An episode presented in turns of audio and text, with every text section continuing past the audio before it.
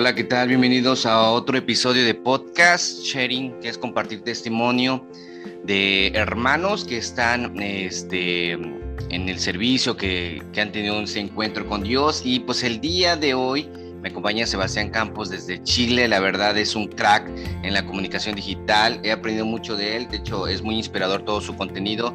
Bienvenido, Sebas. Gracias por estar aquí. ¿Cómo estás? Hola, Claudio. Un gusto y muy contento de poder compartir esta conversación contigo. Oye, Sebas, ¿cómo fue tu, tu primero, tu encuentro con Dios eh, en esa parte de como bajo tu profesión, cómo lo aplicaste? Cuéntame, ¿cómo, cómo, cómo, cómo trabajas ahí en Chile? Eh, mi encuentro con Dios, la verdad es que yo soy un, converso tardío.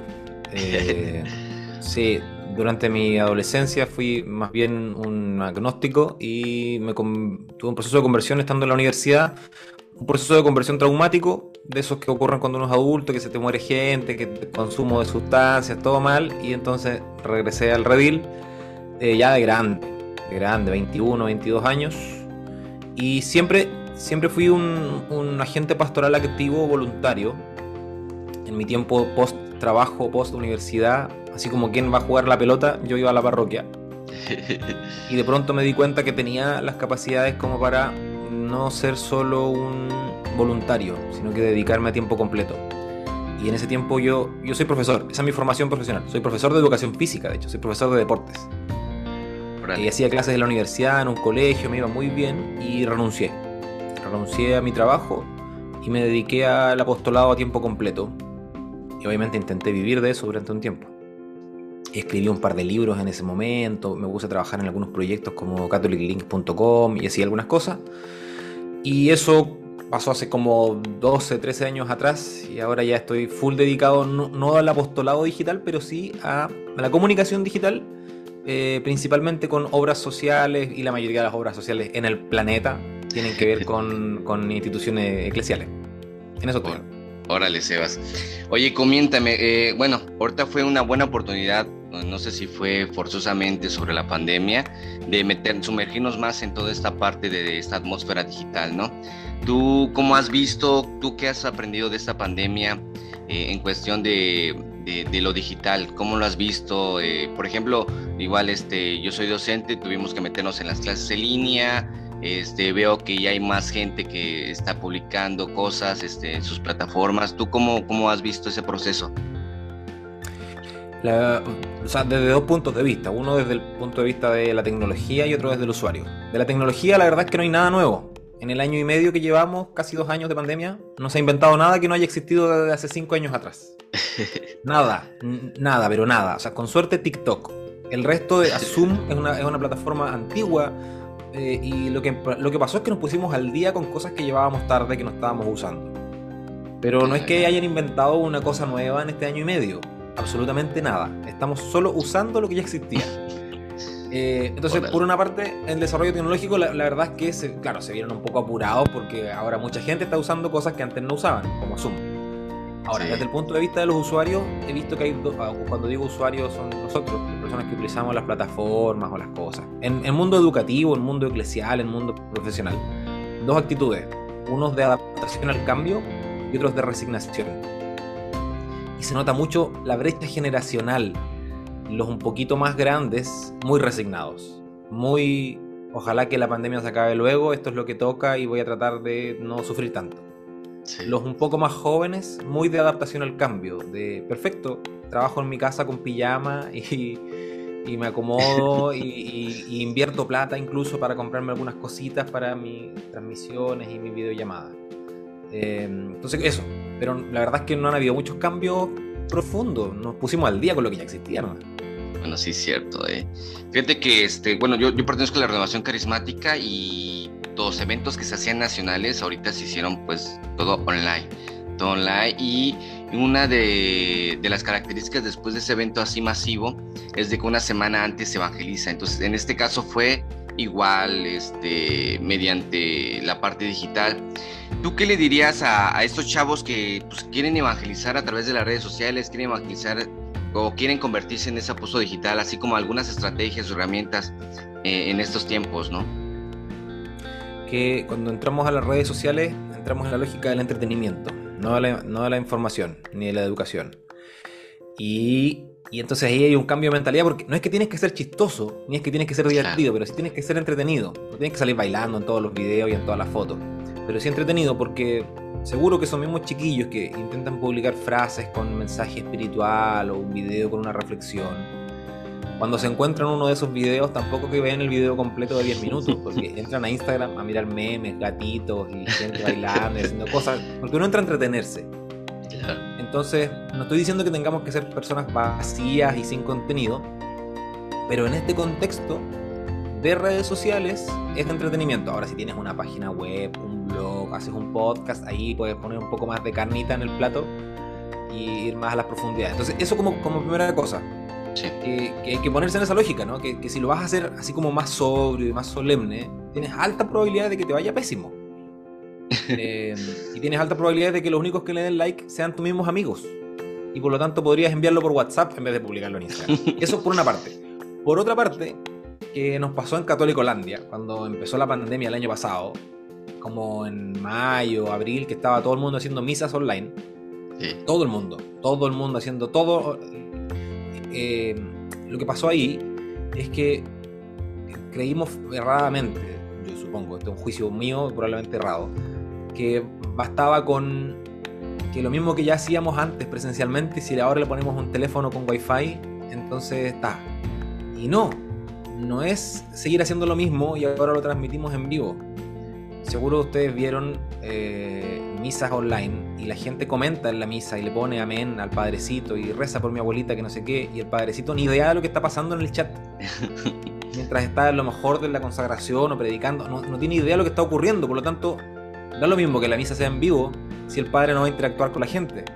Podría ser grabada porque el padre igual le va a dar lo mismo lo que esté pasando en el chat. Y ahí hay un error grave. No sé si el padre tiene que estar mirando los comentarios o si la misa tiene que ser grabada, pero lo que sí sé es que estas plataformas se supone que nos ayudan a interactuar. Y no hay interacción cuando una persona, que el que está emitiendo el mensaje, no le da eh, bola a los feligreses que están al otro lado. Entonces, para cerrar, ¿no? Una, eh, entender que estamos en un ambiente de entretenimiento. No hay que ser chistoso, pero sí medianamente digeribles. Y lo otro es que no basta con simplemente poner una webcam y transmitir lo que hacíamos antes. Sobre todo si lo que hacíamos antes además tampoco era muy apasionante de ver. ¿por qué va a ser entretenido de ver ahora? Solo porque lo tengo en, redes sociales. Y antes ya era medio malo, ahora además es medio malo en, 1080p. No, sí cierto. Este, yo creo que hay cosas que realmente es necesario la parte presencial, ¿no? Por ejemplo, algunos alumnos decían, es que sí me gusta, puedo estar jugando con con filtros en las clases o las diapositivas puedo jugar, pero la parte presencial en algunos puntos pues sí es necesario, ¿no? Y, y, sobre todo pues ahorita con, con, esto que, bueno, por lo menos aquí en, mi estado está regresando como que otra oleada bastante fuerte y este y pues eso implica estar otra vez que si el dilema de que si regresamos o no regresamos a clases, en fin, muy, muy, muy tremendo.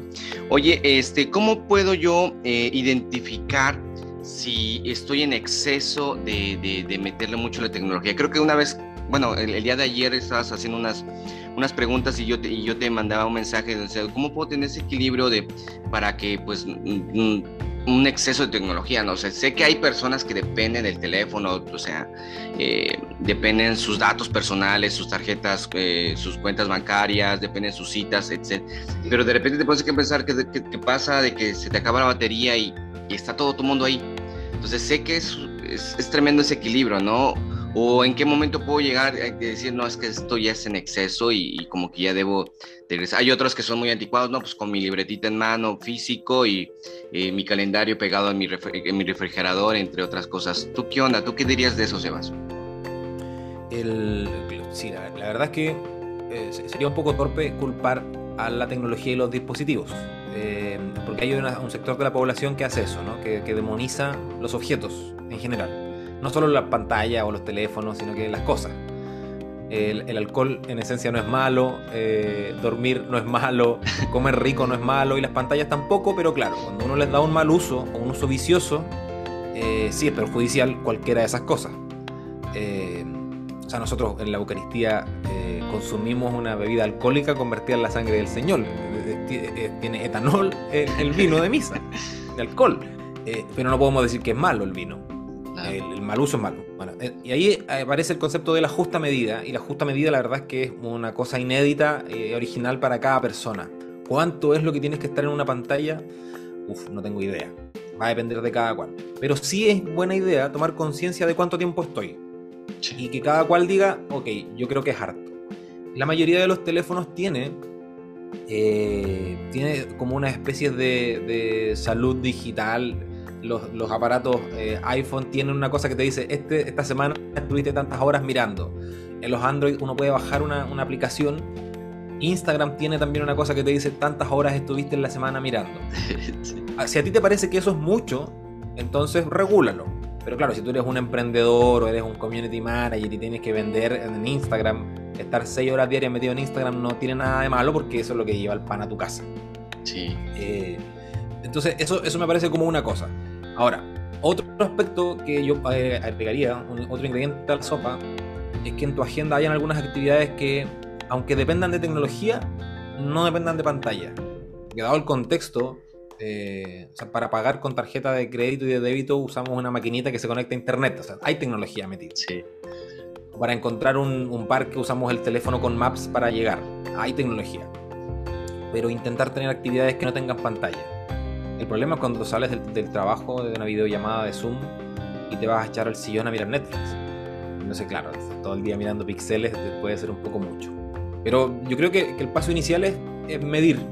Medir, así como cuando uno se sube a la báscula y ve si se le sobran un par de kilitos, lo mismo, medir. Y ahí cada cual dirá, bueno, lo que pasa es que yo soy súper alto, entonces puedo tener este peso porque soy una persona de alta estatura.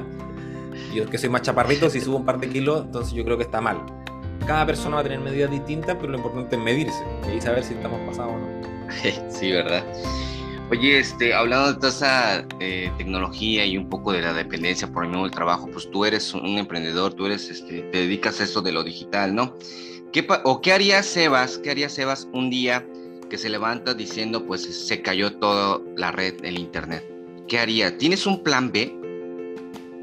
Sí, eh, de hecho, yo tengo varios gracias a Dios tengo varias fuentes de ingresos, pensando en lo laboral. ¿no? Sí, sí, claro. Trabajo para una congregación religiosa, una congregación religiosa que sostiene obras de caridad. Eh, y ese es mi trabajo principal. Claramente no lo publico en redes sociales porque las obras de caridad asisten a personas y yo no voy a estar publicando a esas personas porque no tengo por qué vulnerar la privacidad de las personas a las que asistimos. Claro. Eh, y mi trabajo principalmente ahí es de terreno claro, yo tengo que hacer fotos y tengo que hacer algunas cosas con redes sociales. Y después hay otra parte que tiene que ver con mi trabajo como independiente, en donde hago todo esto otro de las redes sociales y asesoro gente. Entonces, si el día de mañana se cae el internet, eh, mi vida sigue dando vuelta. Y además, he procurado que los aspectos importantes de mi vida pasen offline, pasen desconectados. Eh, de, hecho, de hecho, tengo la posibilidad que, mi, que donde vivo una de las habitaciones es mi oficina y el, espacio donde mi hijo tiene sus clases online. Entonces yo salgo, y aunque mi trabajo en casa, yo salgo del trabajo, yo cierro esta puerta a las 7 de la tarde, 6 y media, y no vuelvo a entrar y dejo el computador adentro, no lo vuelvo a tomar hasta el día siguiente. Y si se me ocurre algo, lo anoto, pero no vuelvo a entrar aquí. Trato de salir de, este espacio conectado, porque si no me vuelvo loco. y como salgo a esa hora, el resto de mi día me quedan 6 o 7, 5 o 6 horas de vida fuera de, la conectividad y ahí hago, trato de hacer muchas cosas. El problema es cuando todas nuestras actividades giran en torno a eso. Entonces yo todavía intento mantener ese equilibrio saludable, de que, de que las cosas importantes de mi vida pasen uh, sin wifi. Excelente, Sebas. Oye, este, hablando de toda esa parte de evangelización digital también, eh, pues en tu red social o como, como apóstol digital, digamos en la parte de evangelización, tienes un, como un club social, ¿no? Como un club de amigos, ¿no? O te conocen, tu, tu círculo social lo podemos llamar. Eh, para evangelizar, ¿es necesario crear otro perfil? Yo sé que eh, obviamente tenemos que, eh, o sea, si tienes una, como tú dices, no estamos en proceso de conversión y y todo eso. Hay algunas situaciones que no, no, entienden algunos familiares o conocidos. Yo sé que también es muy diferente como cuando quieres este, vender algo, en fin. Pero tú qué recomendarías? O sea, utilizar las mismas redes sociales personales, las cuentas personales para evangelizar o abrir otra cuenta alternativa. Yo sé que, como te decía al principio, eh, los casos son diferentes, como por ejemplo aquel que va a vender algo, aquel que va a ofrecer algún servicio. Pero en esa parte de la evangelización, ¿tú cómo lo has visto bajo tu experiencia? Eh, va a depender mucho de, la persona. Eh, si tienes una cuenta personal y te sigue poca gente, eh, no, hay ningún problema con que la conviertas en tu cuenta de evangelización, por llamarla de alguna forma. Porque tampoco es que la gente se vaya a ir porque ya eran poquitos. Si son poquitos, no pasa nada. Ahora, claro, si tenías 10.000 seguidores que eran tus amigos porque te seguían porque eres bonito, eres bella, muy simpático y de pronto te pones a hablar de Dios, probablemente los 10.000 se van a ir porque no van a entender nada. Eso como una cosa. Sí. Ahora, claro, si, tienes miedo de perder seguidores, pero tienes poquito, la verdad es que no tengas ningún miedo porque no pasa nada. Eh, ahora, sí me parece que es importante que, las, las cuentas que intentan transmitir un mensaje, cualquiera sea el mensaje, pero en especial el mensaje cristiano, tienen que ser cuentas humanas. Se hace súper necesario ver el rostro de las personas. Eh, si a ti te llega un mensaje por WhatsApp y la foto de perfil de la persona es un bebé, una flor, una mascota, un grupo de personas, tú dices, ¿quién es este? ¿Por qué no está su rostro? O si se llama de un nombre como un jeroglífico encriptado, tú dices, esta es una persona, es una organización, es una comunidad, es una institución, es una empresa. Nosotros necesitamos de la humanidad y, y en redes sociales, de hecho, nos gusta mucho el reality. Eh, o sea, yo publico mis contenidos, publico mis cosas, pero tanto como a la gente le gusta lo que publico, le gusta también que le muestre el cablecito y que le muestre cómo hago el cafecito y que cómo muestro el detrás de cámara, porque nos gusta consumir el reality, nos gusta consumir lo que está detrás. Cuando uno se hace una cuenta paralela y que es una cuenta como muy formal, institucional, para darle seriedad al proyecto, lo que pudiera terminar pasando es que lo deshumaniza. Yo prefiero ver a un humano que mete las patas a ver una institución solemne, muy sólida, que en realidad no tengo idea quién está detrás y no sé si puedo confiar o no. Sobre todo porque además en Internet se presta mucho para que cualquier persona saca cualquier perfil diciendo cualquier cosa y no sabemos si lo que está pasando detrás es verdad. Em, entonces, claro, si, si, si, lo que vas a comunicar eh, es institucional y todo, bueno, dale, pon un logo y, esconde tu perfil privado y déjalo para tus amigos y tus familiares y ahí, dale. Eh, pero yo recomendaría que uno no tenga doble vida. Que, uno que uno tenga un perfil y que, y que decida su relato. Este, este aspecto me parece súper importante. Perdona que me alargue un poquito el audio para No, no te preocupes. No, no, no te preocupes. Adelante. Eh, que uno pueda decidir su relato. Por ejemplo, yo solo tengo un perfil que es mi, o sea, tengo otros que los uso como experimento, pero mi perfil es uno. Y yo he decidido ser sincero en ese perfil, pero tengo un relato, yo no hablo de todo, porque, porque no puedo vaciar mi vida personal ahí. Claro. Pero por ejemplo en mi relato hay personajes, hay, hay si se quiere en el lenguaje cristiano hay sacramentales. Eh, tengo el café, que es un sacramental, eh, aparece, aparece el deporte como un sacramental, que no es parte del contenido, no publico fotos, pero la gente sabe que hago deporte y que tomo café. Mi hijo es un, es un personaje de mi relato, aunque mi hijo nunca protagoniza nada, aparece, pero yo nunca voy a poner una foto de su habitación, por ejemplo. Claro. Porque yo no voy a invadir su espacio, ni voy a mostrar mi privacidad, ni voy a poner una foto de mi habitación. Eh, y, ni tampoco voy a poner una foto con mis amigos mientras me estoy tomando una cerveza al pie de un asado, mientras hacemos una carnecita. Eh, no porque sea malo tomarme una cerveza con mis amigos mientras me como un asado sino que porque he decidido que mi relato contenga algunos aspectos. Y esos aspectos son la espiritualidad, el desarrollo personal, la comunicación digital y algunos chistes malos que digo de vez en cuando. Eh, yo, yo creo que ese camino es muy saludable. Y seguro ustedes que están escuchando, cuando piensan en aquellos que tienen como referente, uno igual dice, mira, en realidad esta persona me cuenta que hace deporte en la mañana, que come saludable, que va a la misa, que tiene actividades, pero no tengo idea si tiene novia, no tengo idea quién es su mamá. No sé dónde vive, conozco su casa por dentro, pero no sé dónde queda. Porque uno edita un relato y lo construye para ayudarle a las personas a comprender el mensaje que quiere dar. Eh, entonces yo haría, yo recomendaría eso. Ten un perfil. Y claro, si tienes ganas de publicar una foto mientras te tomas una cerveza y te, te estás pasando las copas, bueno, envíalo al WhatsApp de la familia. si es que quieres que alguien te lo comente. O hazte un perfil privado si es que te parece importante compartir esa foto mientras se te están yendo los ojos adentro de un vaso. Oye, genial, genial. Este, fíjate que eh, muchas de las personas que están en un servicio, tanto en la parte de publicidad o que son diseñadores, que son, eh, bueno, vaya, que, que, están poniendo un su de arena para la evangelización, nos ha tocado un tema también que, este, o que se quieren dedicar a tiempo completo. Y eso lo tocó mucho el director de Catholic Link, y creo que también tú estuviste en esa parte, sobre esa semana evangelizadora, y, y quiero saber tu opinión. O sea, hay personas que dicen, quiero dedicarme eh, 100% al apostolado digital, pero no sé si puedo, puedo vivir de ello. ¿Por qué? Porque dicen que eh, estoy lucrando con cosas de lo que, la, la típica frase, si lo recibes gratis, dalo gratis y entonces este, te quedas así como que, bueno, es que, ¿y, cómo voy a subsistir? O por lo menos tener lo necesario, puedo estar austero. ¿Tú qué opinión tienes de eso, Sebas? Porque si es, es, un dilema y, y, hay veces, por ejemplo, no, pues es que quiero dar, pero, eh, o gente que tiene ya una cuota para, para este, dar un servicio de la iglesia y lo ven mal, otros que no, que una ofrenda voluntaria. ¿Tú qué onda? Eh, para las personas que quieren hacerlo, que quieren dedicarse, si sienten que es su vocación, adelante. Que nadie les detenga en ninguna vocación. O sea, si es un apostolado a tiempo completo y tú sientes que eso, dale. Pero si es la abogacía o la enfermería o la docencia, dale. O sea, si esa es tu vocación, que las construcciones sociales no detengan tu vocación. Eso por una parte. Ahora, las personas que dicen si lo recibes gratis, dalo gratis, los invito a que vayan a una librería cristiana, tomen una Biblia y no paguen por ella. Porque, porque la palabra de Dios es gratis. Seguramente les van a cobrar y no los van a dejar salir. Pero no te están vendiendo la palabra de Dios. Lo que te están vendiendo es que una editorial se dio el trabajo de editar, empastar, diagramar, trajeron un biblista, un par de teólogos que escriben el pie de página y que le dan valor a eso. Pero si no, tú, o sea, tú podrías perfectamente tomarla ahí, ir y transcribir la mano y te llevas la Biblia y nadie te va a decir nada y la transcribes tú bien. Si tienes tiempo y gana, hazlo. Entonces, no te están vendiendo la palabra de Dios, lo que te están vendiendo es una edición de un recurso que te va a servir para tu vida espiritual y pastoral.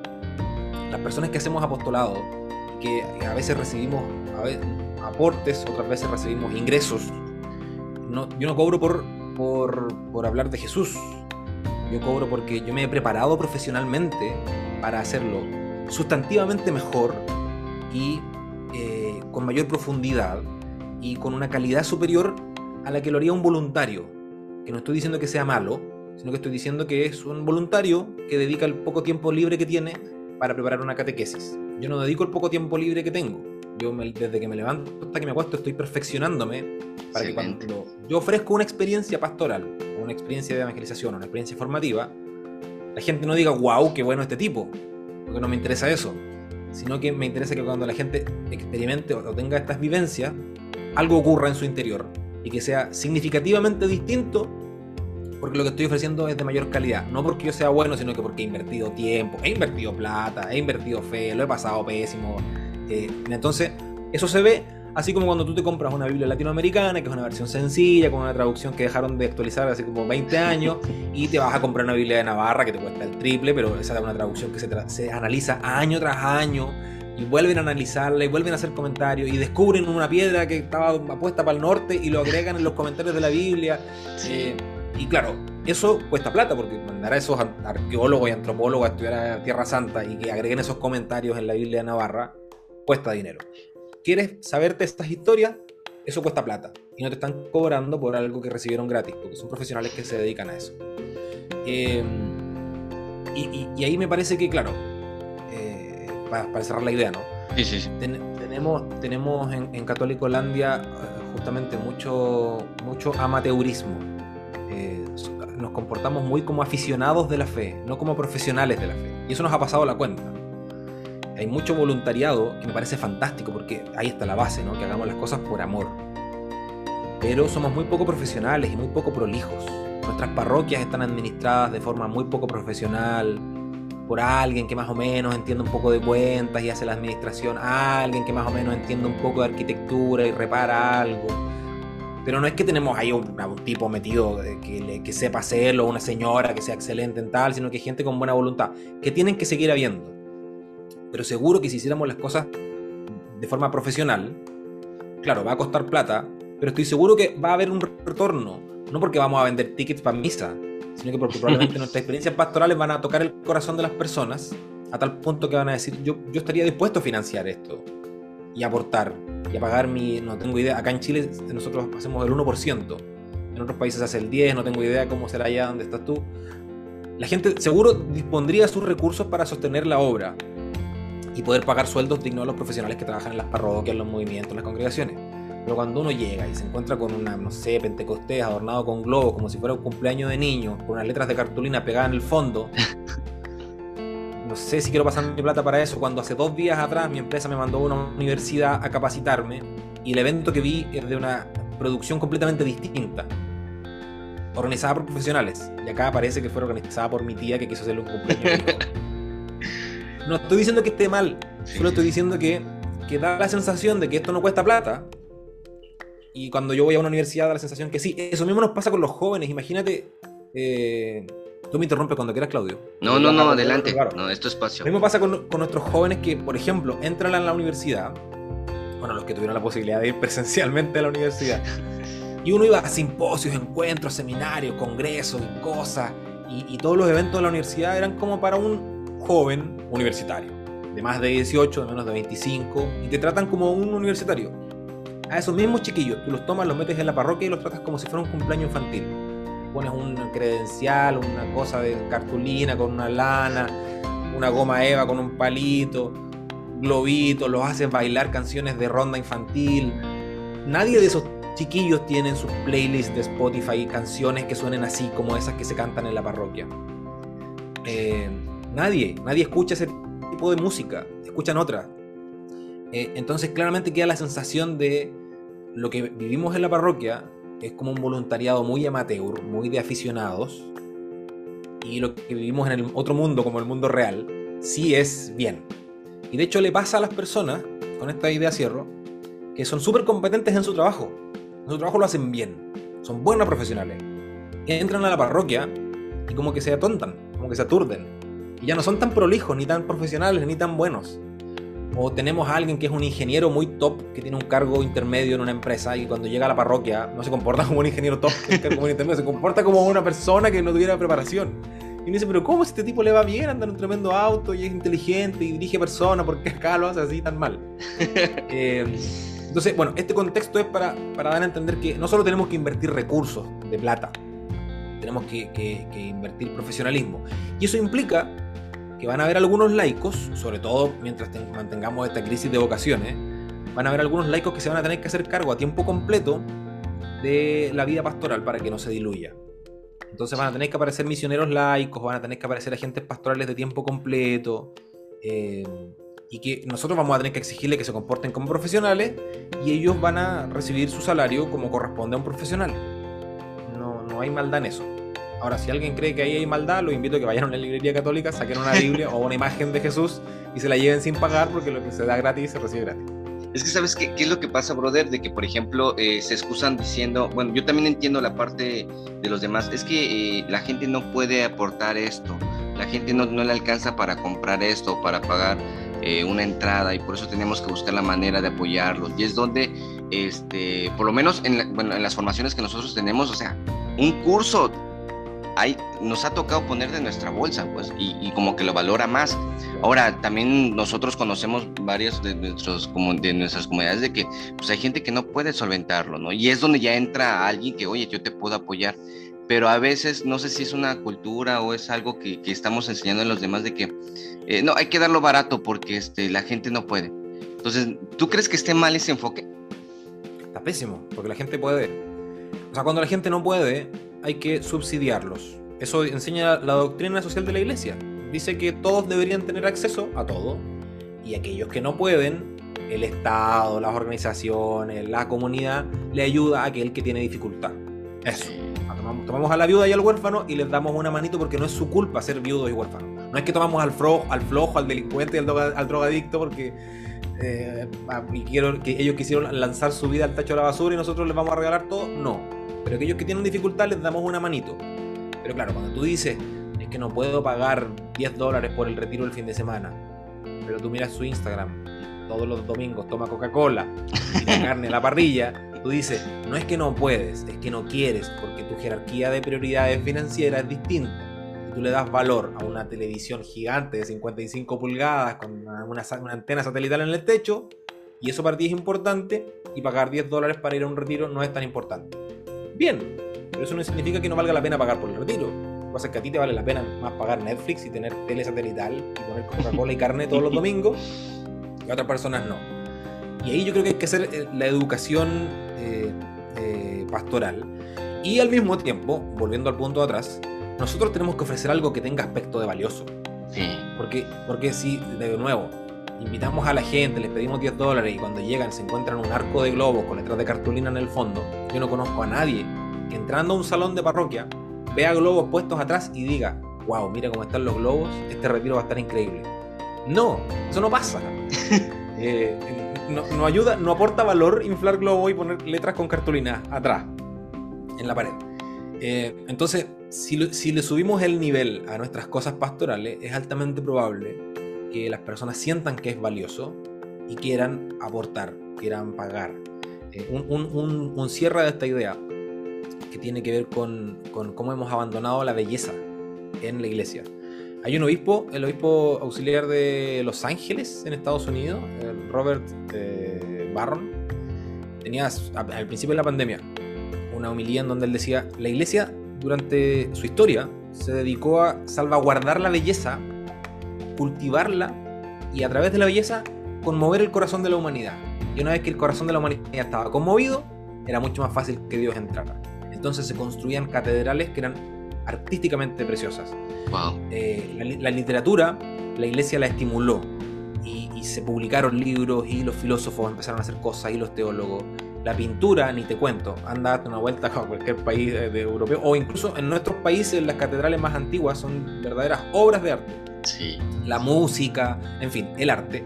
Y que seguro que es lo que le pasa a cualquiera de nosotros cuando viaja a otra ciudad, va a la catedral, se encuentra una catedral de tiempo colonial, entra y se te conmueve el corazón y la recorres y, te quebranta. Y una vez que ya te tocaron la fibra, es mucho más fácil ponerte de rodillas y rezar. Eso, entonces, pero nosotros abandonamos eso. ¿Qué es lo que hacemos? Metemos una guitarra y chancha, cancha, cancha, chancha, chancha, y hacemos, abandonamos la belleza y después nos quejamos porque las personas no logran entrar en oración. Pero claro, pues, es difícil entrar en oración eh, con pura buena voluntad claro, esas otras cosas costaban plata, ¿no? Hacer una catedral de ese tipo y, tener un, a un Miguel Ángel que pinta hasta que se queda ciego, eh, todo ese tipo de cosas cuestan plata. Cuestan plata tener un bajo, un Beethoven a quien encargarle que te haga la misa. está, está, difícil, ¿no? No, es fácil hoy día. Pero deberíamos tener un laico como un bajo, un Beethoven o como un Miguel Ángel al cual le decimos, necesitamos tocarle el corazón a la gente. Entonces, ¿qué tal si no echas una manito? Nosotros te retribuimos por eso. Y seguro les ha pasado a más de alguno de ustedes que cuando escuchan una canción de alguno de los cantantes que hoy día se pueden dedicar a tiempo completo, te toca el corazón y los ojitos se te humedecen. Y una vez que te tocó el corazón esa canción, está profesionalmente bien hecha, que a ese artista le costó plata hacerla, se te quebrantó el corazón, es mucho más fácil seguir rezando después de esa canción.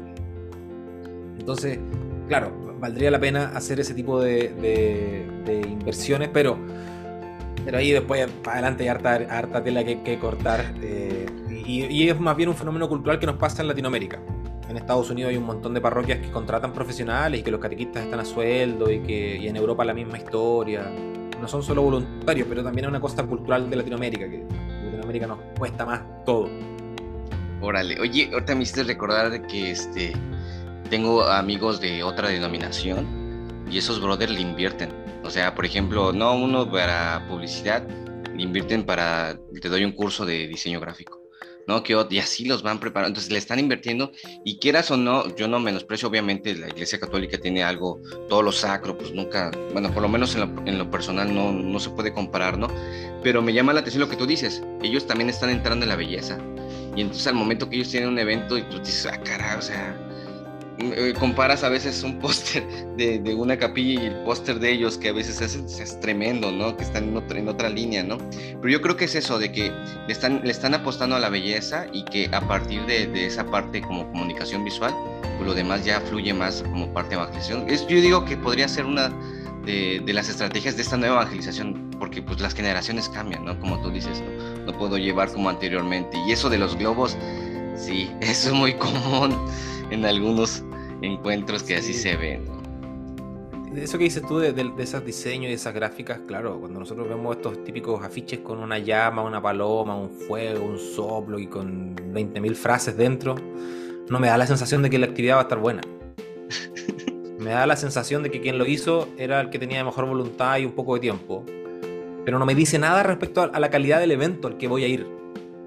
y muchas veces pasa que nosotros participamos de todas estas actividades por apoyar la causa, más que porque estemos convencidos de que lo que vamos a ir va a, transformar nuestra vida.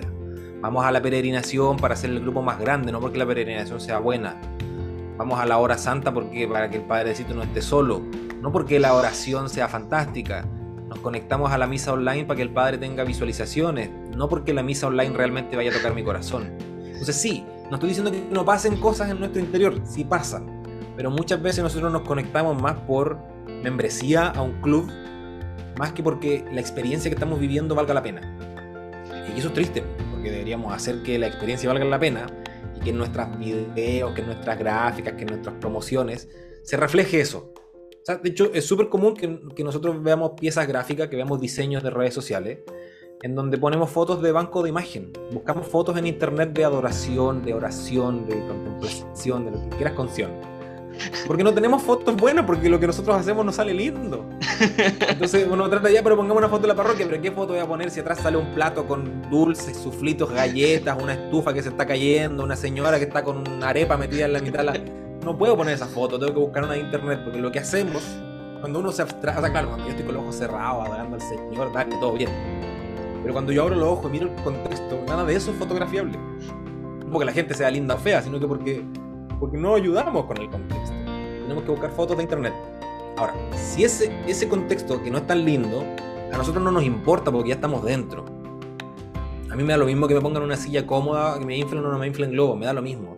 Pero si yo quiero traer a alguien nuevo a la comunidad, a esa persona sí todo le importa. Todo lo que está ocurriendo le va a importar. Si la silla es cómoda, si se escucha bien, si el fondo está bien, si el predicador habla decente, si el padrecito es simpático y acogedor, si el coro tiene buena forma de tocar todos esos aspectos son importantes porque nos conmueve la belleza. Eh, Dios nos hizo seres sensoriales. Y entonces recibimos desde afuera, y si eso que la gente que, que, no apoya la causa, porque no tiene por qué apoyarla, sino que viene recién llegando, entra y se encuentra con esta cosa, medida que se está cayendo a pedazos, le va a costar un montón entrar en oración. A mí me da lo mismo si el coro desafina, yo voy a rezar igual, porque yo no tengo problema. Pero para la mayoría de la gente no, para la mayoría de la gente le incomoda que el coro no sea tan bueno. Sebas, estuvo, genial esta plática. Créeme que hay mucho, mucho que platicar. Estas pláticas se pueden alargar, demasiado. Ojalá que se dé la oportunidad de una segunda parte, brother, y platicar en otros puntos, porque la verdad, este, pues tienes mucha experiencia y, qué bueno que nos compartes, ¿no? y te agradezco mucho el tiempo. Eh, que, nos estás prestando. También este, oramos mucho por tu apostolado, por tu trabajo, por tu familia y pues Dios te siga bendiciendo en todo lo que haces, Sebas. De verdad, este, un abrazo desde aquí, desde México y sigue inspirando, sigue invitando a, más personas a, esta parte de la comunicación digital y, a regresar a, ese origen de la belleza, que es parte también de, Dios, ¿no? Así que Sebas, te agradezco mucho y pues eh, bueno, ya no sobran palabras para darte las gracias, amigo. gracias a ti, Claudio. Y bueno, una, última cosa. Probablemente harto del análisis que compartí puede sonar un poco amargo. La idea es que no se queden con esa sensación como de que nos estamos desmoronando y nos estamos cayendo a pedazos. Es solo un análisis para poder inspirar y que, nos motivemos porque tenemos material para hacer las cosas bien. Tenemos un montón para hacer, para hacer algo lindo y es una pena que, que no aprovechemos todo lo lindo que tiene nuestra iglesia. Gracias, Claudio. Ha sido un gusto conversar contigo.